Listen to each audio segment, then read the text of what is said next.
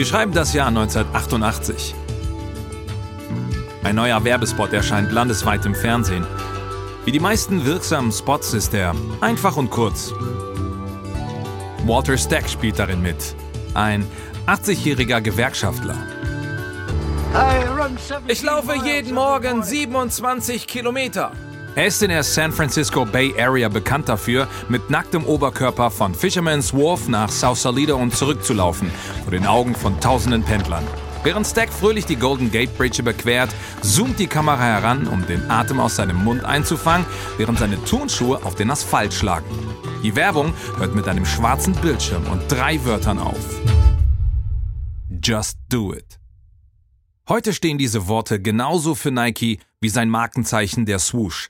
Aber 1988 war dieser Slogan eine Art Wagnis. Er war von Dan Whedon entwickelt worden, dem Mitbegründer der Werbefirma Whedon Kennedy. Die Inspiration waren bizarrerweise die letzten Worte des berüchtigten Mörders Gary Gilmore. Als das Erschießungskommando 1977 die Waffen auf Gilmore richtete, rief er ihnen zu Let's do it!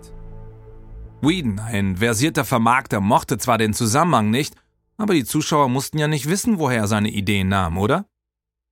Alles, was sie tun mussten, war auf diese Worte zu reagieren. Und das taten sie. Bald erscheint Just Do It auf Reklametafeln, Magazin- und Zeitungswerbung sowie in noch mehr Fernsehwerbung.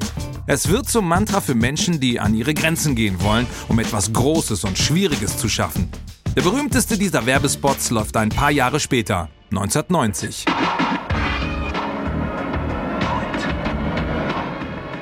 Im Gegensatz zum Spot mit Walt Stack liegt der Fokus nicht nur auf einem Sportler. Man sieht eine ganze Parade von Spitzensportlern, alles Superstars, die bei Nike unter Vertrag stehen. Michael Jordan, der in Richtung Korb fliegt, Wayne Gretzky mit perfekter blonder Haarpracht, Bo Jackson, der einen Ball in die Atmosphäre schlägt und Spike Lee, der Filmemacher, der liebevoll ein paar Nikes hochhält. Und wieder endet die Werbung mit den Worten Just do it. Just do it. Diese drei einfachen, einprägsamen und ausdrucksstarken Worte bleiben im Gedächtnis und erinnern Verbraucher daran, dass man in Nike-Ausstattung fast alles erreichen kann. Nike, das beliebteste Sportschuhunternehmen des Landes, hat endlich einen Slogan, der seiner würdig ist.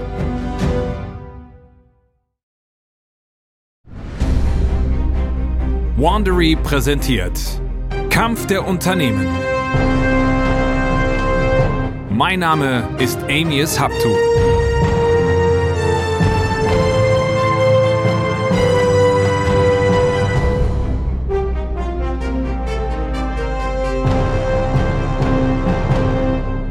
Dies ist Episode 5. Rebound. Es ist schon viel passiert. Und es ist verständlich, wenn euch von den ganzen Fakten schwindelig wird. Also nochmal ganz langsam. Es war einmal vor langer Zeit. Da beförderte Adidas den Sneaker von seinen Ursprüngen vor dem Zweiten Weltkrieg in die Moderne. Aber dann tauchte Nike auf. Weil es von der Westküste der USA stammt, hat es den amerikanischen Markt besser im Griff als der deutsche Oldtimer. Nike hat seine Anfänge in den 70ern und explodiert in den 80ern. Das Unternehmen hebt ab. Es ist bekannt für seine hochmodernen Schuhe, zieht die größten Athleten der Welt an, es führt Rundumschläge aus mit Werbekampagnen wie Just Do It, die seine Dominanz noch weiter festigen. Und Adidas? Naja, Adidas wird im Rückspiegel immer kleiner und kleiner. Bis der Firmenchef Adidaslein in den späten 80ern mit 51 Jahren stirbt und seine Familie sich entscheidet, das Unternehmen an einen französischen Geschäftsmann namens Bernard Tapie zu verkaufen. Das Rad der Fortuna hat sich einmal ganz gedreht. Nike, der ehemalige Außenseiter, ist jetzt an der Spitze. Und Adidas tut sich schwer damit, seinen Konkurrenten einzuholen, der tiefere Taschen hat und einen Sinn für Innovation. Aber Adidas ist noch nicht tot. In der letzten Episode lockte Adidas zwei ehemalige Nike-Manager, Rob Strasser und Peter Moore, in seinen Hauptsitz in Deutschland.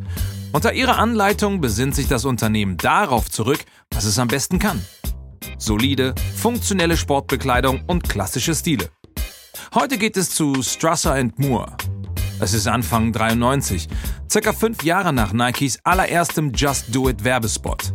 Strasser und Moore visieren immer noch eine eigene Beratungsfirma an, mit Adidas als ihrem Hauptkunden. ungefähr zu dieser Zeit übernimmt ein anderer französischer Geschäftsmann Adidas, ein gewisser Robert Louis Dreyfus.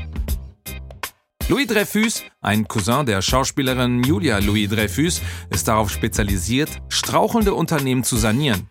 Aber er ist nicht der zugeknüpfte Konzerntyp. Er ist ein zerzauster, lauter, Zigarre kauender, selbsternannter Glücksspieler. Rob Strasser ist ebenfalls zerzaust, laut und hart im Nehmen. In Strasser erkennt Louis Dreyfus nicht nur eine verwandte Seele, sondern auch den Mann, der Adidas wieder zurück auf den US-Markt bringen kann. Der Mann, den Phil Knight einmal seinen wertvollsten Mitarbeiter nannte.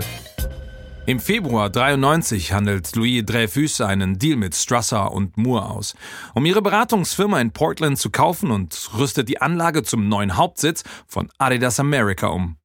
Er ernennt Strasser zum CEO von Adidas America und Moore zum Creative Director. Alles fühlt sich plötzlich ganz neu an. Die Ansammlung von Gebäuden, die nun als Standort von Adidas America dienen, haben mit dem gläsernen Futuristikpalast in Deutschland wenig gemein. Überall stapeln sich Kartons. Musterschuhe lagern auf jedem Schreibtisch. Und durch dieses Chaos wütet der 150 Kilo schwere Strasser in seinen grellbunten Hawaii-Hemden. Er drängt seine Mitarbeiter dazu, den Konkurrenten am anderen Ende der Stadt Angst einzujagen, Nike als Ziel anzuvisieren man kann sich leicht vorstellen, dass all das Phil Knight nicht besonders glücklich macht. Jahre zuvor hatte er einen bitteren Streit mit Strasser. Aber noch immer respektiert ein kleiner Teil von ihm die pure Begeisterung seines alten Mitarbeiters. Wir wurden beide zum Kämpfen geboren und wir konnten beide nicht gut vergeben, schreibt er Jahre später in seinen Memoiren. Von Beginn an wollen Strasser und Moore Nike ordentlich ärgern. Als Nike-Manager 93 von einer wichtigen Schuhmesse zurückkehren, ist das erste, was sie am Flughafen Portland sehen, Banner mit den drei Streifen ihres Konkurrenten, mit freundlichen Grüßen von den Adidas-Mitarbeitern. Und es bleibt nicht nur beim Konkurrenzgehabe. Strasser und Moore können schon sehr bald Gewinne einfahren. Supermodel Claudia Schiffer, ein Magnet für Paparazzi, wird in Adidas-Bekleidung gesichtet, genauso wie Madonna. Aber Strassers Herrschaft über Adidas America ist kurz. Während eines Aufenthalts in einem Firmenrefugium in Deutschland greift er sich plötzlich an die Brust. Er wird nach München transportiert, wo er stirbt. Mit 46 Jahren hat sein Lebensstil ihn schließlich eingeholt.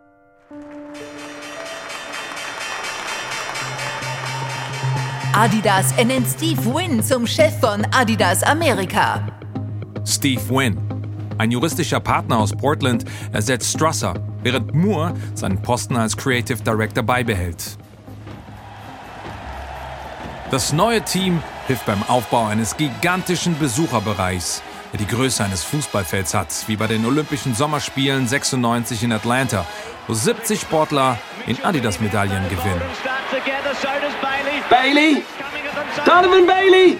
Donovan Bailey setzt sich an die Spitze, er hat's gemacht! Und bricht einen Weltrekord. Donovan Bailey. Ein kanadischer Läufer stellt einen neuen Weltrekord über 100 Meter auf. Wieder einmal, wie bei Jesse Owens 1936, sieht die Welt Adidas-Schuhe an den Füßen des schnellsten Mannes der Welt. In den USA liegt Adidas immer noch deutlich hinter Nike. Beispielsweise hatte Nike 1996 einen Anteil von rund 30 Prozent am amerikanischen Sneakermarkt und Adidas nur rund 6 Prozent. Aber diese 6 Prozent sind eine deutliche Steigerung gegenüber den 4 Prozent, die das Unternehmen vor drei Jahren hatte. Und Analysten und Branchenkenner sind der Meinung, dass Adidas auf dem richtigen Weg ist und genau das tut, was es tun muss. Amerikanische Mitarbeiter, angeführt von amerikanischen Designern, die sich auf die Wünsche der amerikanischen Verbraucher konzentrieren. Und erinnert ihr euch noch an die Empfehlung von Strasser und Moore, Vintage Adidas Styles zurückzubringen? Die Gazelle und Samba-Sneaker werden wieder auf den amerikanischen Markt gebracht und werden schnell zu Markenzeichen der Grunge-Rock-Szene. Eine weitere Innovation von Rob Strasser, eine Linie namens Adidas Equipment, konzentriert sich auf robuste, funktionelle Sportausrüstung, die sich bald wie ein Lauffeuer verkaufen lässt. Die Büros von Adidas in Portland sind optimistisch. Dennoch weiß das Unternehmen, dass es, wenn es eines Tages wirklich den Marktvorsprung von Nike zurückgewinnen will, von 6% auf 30 oder mehr, noch viel mehr Werbeverträge abschließen muss. Aber wie soll das gehen? Adidas America fehlt das verfügbare Einkommen seiner Rivalen in Beaverton. Und das wenige Geld, das zusammengekratzt wird, geht an vielversprechende Spieler wie Kobe Bryant, der ein Jahr zuvor von Adidas unter Vertrag genommen wurde, vor seinem Debüt in der NBA. Kobe ist zweifellos ein dicker Fisch für Adidas, der größte Basketballstar seit Michael Jordan. Aber das reicht noch nicht. Also wird Adidas America kreativ. 1997 kommt ein Mann namens Mike Wadsworth im Hauptsitz von Adidas America vorbei. Wadsworth ist eine imposante Erscheinung mit breiten Schultern, sorgfältig gescheiteltem Silberhaar und einem Gesicht wie aus Stein gemeißelt. In seiner Jugend war Wadsworth in Kanada ein Profi-Footballspieler gewesen. Jetzt ist er in den 50ern und als Sportdirektor für Notre Dame tätig. Notre Dame ist eines der geschichtsträchtigsten College-Football-Teams mit fanatischen Fans. Notre Dame ist so wichtig, dass sie ihren eigenen Fernsehvertrag mit NBC haben, damit ihre Spiele landesweit übertragen werden. Sponsorenverträge sind für Sportbekleidungsunternehmen enorm wichtig. Charlie, ich muss vielleicht noch John Robinson, den Cheftrainer, erwähnen, der gerade sein Team hier aufs Spielfeld begleitet. Es gab insgesamt 57.700 Ticketanfragen. Bis jetzt war Notre Dame auf Nike ausgerichtet. Aber Adidas kommt zu Ohren, dass das Team möglicherweise nach einem besseren Deal sucht. Robert Erb, der Marketingdirektor für Adidas America, begrüßt Wadsworth am Eingang zum Warenlager von Adidas America am Rand von Portland. Die beiden Männer gehen rein. Da Erb Wadsworth nichts so Auffälliges wie den Nike Campus zeigen kann, hat Erb beschlossen, das Hauptquartier von Adidas America zu verkleiden um eine Rolle zu spielen. Heute wollen sie ein Hightech-Labor nachstellen. Herb hat alle seine Mitarbeiter in weiße Laborkittel gekleidet. Außerdem hat er ein Laufband neben eine blinkende Schaltfläche gestellt. Seine Spezialeffekte und ein Stück Widerstand. Und hier testen wir unsere Ausrüstung mithilfe erstklassiger Geräte. Wow, sehr beeindruckend. Bevor der Sportdirektor von Notre Dame wieder geht, zeigen Herb und sein Team ihm eine Handvoll vergrößerte Fotos. Erkennen Sie die wieder? Ja, unsere aktuellen Trikots. Sie werden feststellen, dass das Nike-Logo, der Swoosh, manchmal auf der Vorderseite des Trikots zu sehen ist. Und wo erscheinen die Worte Notre Dame? Auf dem Rücken. Richtig. Was ist Nike Ihrer Meinung nach also am wichtigsten? Notre Dame oder Nike? Ah, ich verstehe, was Sie meinen. Wadsworth gefällt, was er hört. Bald geraten die News an die Öffentlichkeit. Notre Dame verlässt Nike für Adidas. Dieser Deal öffnet den drei Streifen jede Menge Türen in den Vereinigten Staaten. Dieser Deal ist auch eine offizielle Botschaft an Nike. Adidas ist zurück.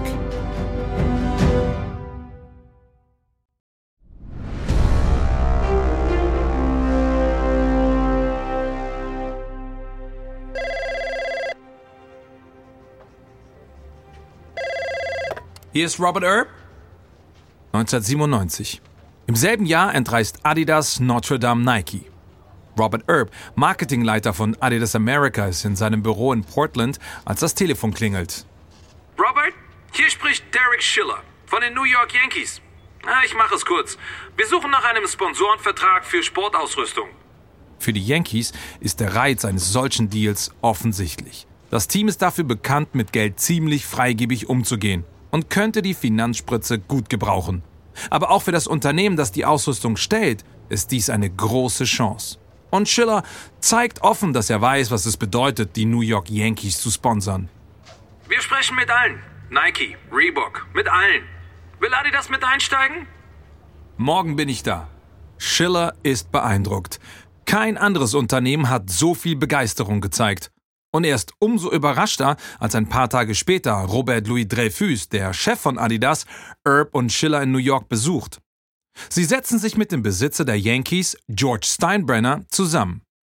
Steinbrenner und Louis Dreyfus kommen gut miteinander aus und schnell kommt ein Deal zustande. Adidas bezahlt 93 Millionen US-Dollar über 10 Jahre, um die New York Yankees auszustatten. Es ist die dritte Kassenschlagerpatenschaft innerhalb von zwei Jahren. Der erste war Kobe Bryant gewesen, wobei Nike es ablehnte, Adidas für den Spieler zu überbieten. Die zweite war Notre Dame. Und jetzt? Jetzt hat Adidas die Yankees. Die größten Namen in College Football, Profi-Basketball und Profi-Baseball. Die Auswirkungen breiten sich wie eine Sturmflut aus.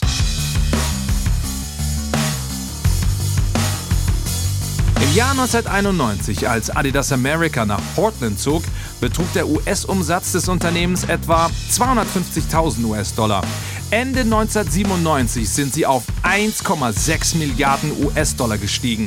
Aber mit Ausnahme des Kobe Bryant Deals entgeht Adidas ein amerikanischer Markt. Und zwar der Markt, der Sneakern den größten Laufsteg der USA bietet. Die Spielplätze der National Basketball League. Vergesst nicht, dass Adidas in den 70ern die große Mehrheit der Profi-Basketballspieler ausgestattet hat. Während der 80er, 90er und den frühen 2000ern hat der Air Jordan und seine Dutzenden Varianten Einzug erhalten und ist zum beliebtesten Schuh auf dem Erdball geworden. Egal was für Sneaker Adidas produziert und viele der Schuhe sind erstklassig, auf Nikes Überlegenheit können sie keinen Einfluss nehmen. Und dann passiert das Schlimmste. Adidas verliert Kobe. Es passiert nicht über Nacht. Adidas kann Bryant als Neuling unter Vertrag halten, da er zwar extrem viel Talent hat, aber es noch nicht völlig entwickelt hat, im Gegensatz zu Michael Jordan in seinen ersten Spieljahren. Er war nicht besonders teuer gewesen.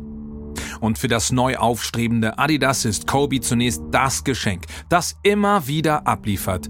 Bei jeder Meisterschaft, die er gewinnt, in jedem Zusammenschnitt der besten Momente, in dem er vorkommt, können seine Fans seine Adidas-Ausstattung sehen. Von 96 bis Sommer 2002 spielt Kobe ausschließlich in Adidas-Schuhen, während einer Partnerschaft, die die berühmten KB8 hervorbringt, mit klobigen Absätzen und Zickzacklinien, die sich wie Schlangen über das Leder winden.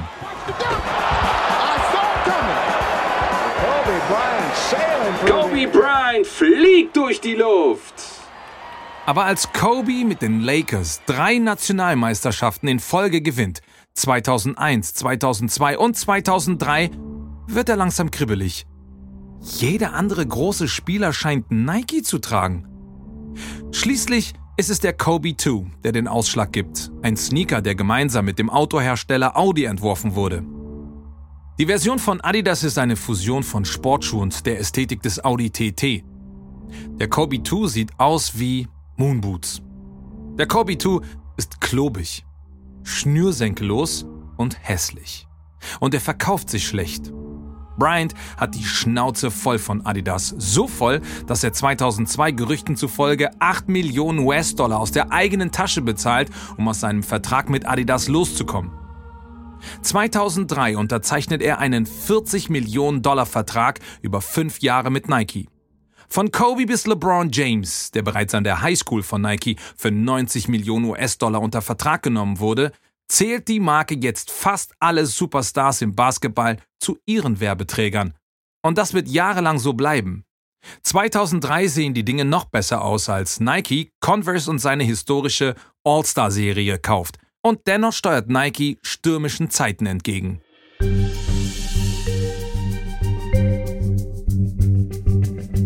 Seit den frühesten Anfängen gehören Nike und Phil Knight zusammen. Auch wenn Bill Baumann der Kopf hinter den ersten Schuhmodellen war, hatte Knights Geschäftsinstinkt Nike am Laufen gehalten. Und Knight ist sehr stolz auf sein Imperium. Ich fühle immer einen Nervenkitzel, einen Adrenalinkick, wenn ich über die Kreuzung der zwei Hauptstraßen auf dem Nike Campus fahre, erinnert er sich später. Aber Knight ist müde von dem seit zehn Jahren anhaltenden Streit um die Bedingungen in den ausländischen Fabriken, in denen Nike seine Schuhe herstellt. Nike hat zugegeben, dass manche Kritik berechtigt war. Und das Unternehmen hat versprochen, sich zu bessern. Und sogar unabhängige Audits in seinen ausländischen Fabriken zuzulassen. Später richtet das Unternehmen sogar eine Abteilung zur Verbesserung der Arbeitsbedingungen in seinen Produktionsanlagen ein. Doch die Kontroverse hört nicht auf. Ein Teil der Öffentlichkeit verbindet die Marke Nike mit Ausbeutungsbetrieben und minderwertiger Qualität. Es gibt Proteste auf der Straße und an Universitäten. Es gibt einen von Jonah Peretti, dem zukünftigen Gründer von BuzzFeed, orchestrierten Aufschrei in den Medien, der einen Nike-Sneaker zum Selbstgestalten mit dem Wort Sweatshop, Ausbeutungsbetrieb, schmückt und bestellt. In einer E-Mail an Peretti weigert sich Nike, den Sneaker zu designen. Peretti veröffentlicht den Briefwechsel und beschämt Nike damit zutiefst. Knight fühlt sich von der Art, wie sein Unternehmen dargestellt wurde, betrogen. Er beschreibt dieses Gefühl in seinen Memoiren Shoe Dog. Immer wenn Reporter sagten, dass seine Fabrik nicht zufriedenstellend sei, erwähnten sie mit keinem Wort die Verbesserungen, die wir vornahmen. Sie erwähnten nie, wie hart wir mit unseren Fabrikpartnern zusammenarbeiteten, um die Bedingungen zu verbessern, alles sicherer und sauberer zu machen. Sie erwähnten nie, dass diese Fabriken uns nicht gehörten, sondern dass wir nur einer von vielen Mietern waren. Und dann trifft Knight eine persönliche Tragödie. 2004 sitzen Knight und seine Frau Penny nachmittags im Kino und schauen Shrek 2. Ungefähr zur Hälfte des Films sieht Knight einen seiner Mitarbeiter, der über den Mittelgang auf ihn zukommt. Ihr müsst bitte mit mir nach draußen kommen. Der Mitarbeiter hat schlechte Nachrichten für sie. Knights Sohn Matthew ist beim Tauchen in Mittelamerika ums Leben gekommen. Knights Ehefrau bricht zusammen. Phil Knight hat Mühe, die Nachricht zu verdauen. Ein paar Tage später tritt er als Geschäftsführer von Nike zurück und behält nur seinen Titel als Vorsitzender des Vorstands, während William Perez, ehemaliger Chef von SC Johnson, der Reinigungsfirma, sein Nachfolger wird. Perez, der keinerlei Erfahrung im Sportausrüstungsgeschäft hat, bleibt nicht lange. Am 9. Januar 2006 kommt Knight ins Büro von Perez und setzt sich an einen großen runden Konferenztisch. Knight spricht einige Minuten lang über alltägliche Dinge. Dann kommt er auf den Punkt. Es funktioniert nicht. Es ist Zeit zu gehen. Wir müssen eine andere Führungskraft finden. Aber Perez will nicht gehen. Kann ich die Entscheidung vor dem Vorstand anfechten? Sicher. Der Vorstand hält zu Neid und weist Perez ab. Später, bei einem Konferenzanruf mit Investoren, enthüllt Knight die Identität des neuen Geschäftsführers von Nike, Mark Parker, der bereits 1979 als Schuhdesigner zu Nike gekommen war, arbeitete in den Büros des Unternehmens in New Hampshire. Inwieweit Knights Entscheidung, Perez zu ersetzen, mit den Konkurrenten von Nike zu tun hat, ist unklar. Aber Marktdruck spielt sicher eine Rolle.